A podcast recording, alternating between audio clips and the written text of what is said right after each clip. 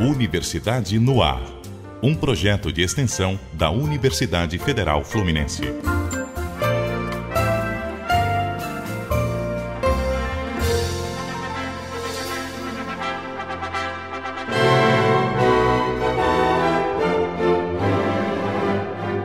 O mês de maio chegou e, como sempre, vai mexer com a fantasia dos que sonham com uma vida dois. Mesmo com o passar do tempo, o casamento segue no imaginário coletivo como prioridade para a realização pessoal. A instituição mais antiga da humanidade resiste à crítica e à mudança de comportamento. Ganhou contornos modernos com cerimônias dentro de gruta, presídio, no fundo do mar e até no céu, com paraquedas, claro. Mas será que casar ainda é o sonho de todo mundo? Fomos às ruas ouvir a opinião sobre o casamento. O casamento é uma instituição que cada vez mais vem se mostrando falida. É, não, não, não vai ser por causa de um papel passado ou de uma certidão que você vai demonstrar amor por uma pessoa. Você pode simplesmente se juntar com a pessoa e pronto, acabou. Bem, eu acho que o casamento é quando ambas das pessoas se gostam e querem ter um relacionamento mais sério. Ou seja, querem se entregar um ao outro. Mas sendo que muitas pessoas não dão valor a isso no dia de hoje. Pensa que é cafona, que não vale a pena. Case-se comigo. De acordo com a última pesquisa do IBGE, o número de casamentos formais subiu 3,6%.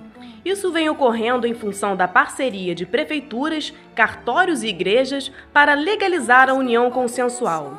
Desde 2001, os enlaces matrimoniais seguem em escala ascendente.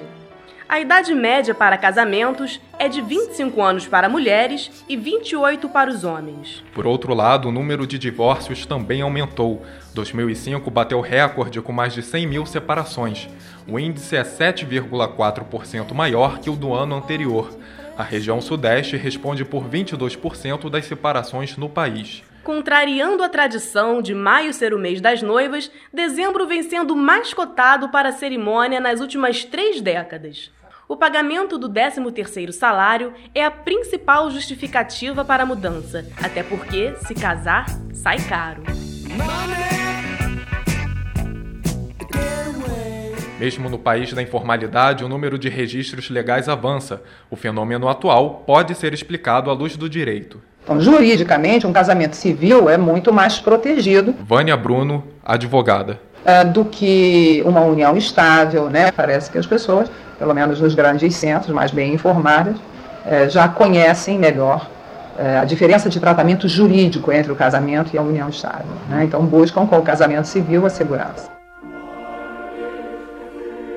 Embora a Constituição de 88 e o novo Código Civil de 2002 garantam igualdade entre os cônjuges, homens e mulheres continuam representando papéis distintos na sociedade. Toda articulação legal em torno do novo Código Civil não foi suficiente para promover a mudança nos lares brasileiros, e as obrigações familiares continuam não sendo divididas de forma justa entre o casal, na maioria das vezes. A mulher precisa exercer jornada dupla, dentro e fora de casa, para complementar a renda da família e ainda cuidar dos filhos. O desgaste se torna inevitável como destaca a advogada Vânia Bruno. É fácil entender, notadamente nas grandes cidades, a sobrecarga da mulher que, embora tenha conquistado a igualdade de direitos, ainda toma para si funções que não são exclusivamente delas. É, isso tem revelado um desgaste na relação familiar. O casal Nélio e Neuza Emerick, no entanto, desafia o tempo e está junto há 50 anos.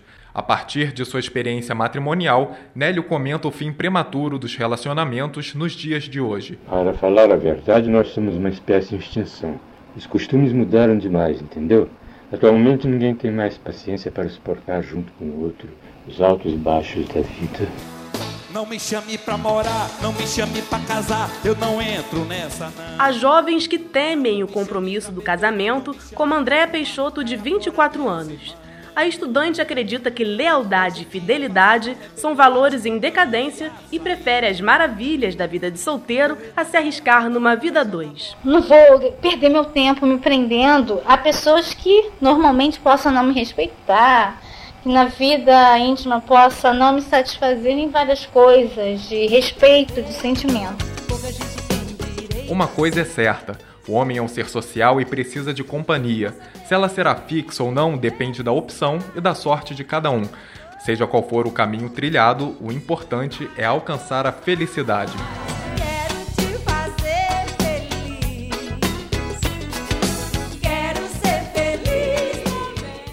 Reportagem de Elaine Chagas, Fernanda Neves, Rafaela Taião, Rodrigo Franco, Samanta Brito. Edição: José Cláudio Castanheira. Coordenação: Professora Ana Baum.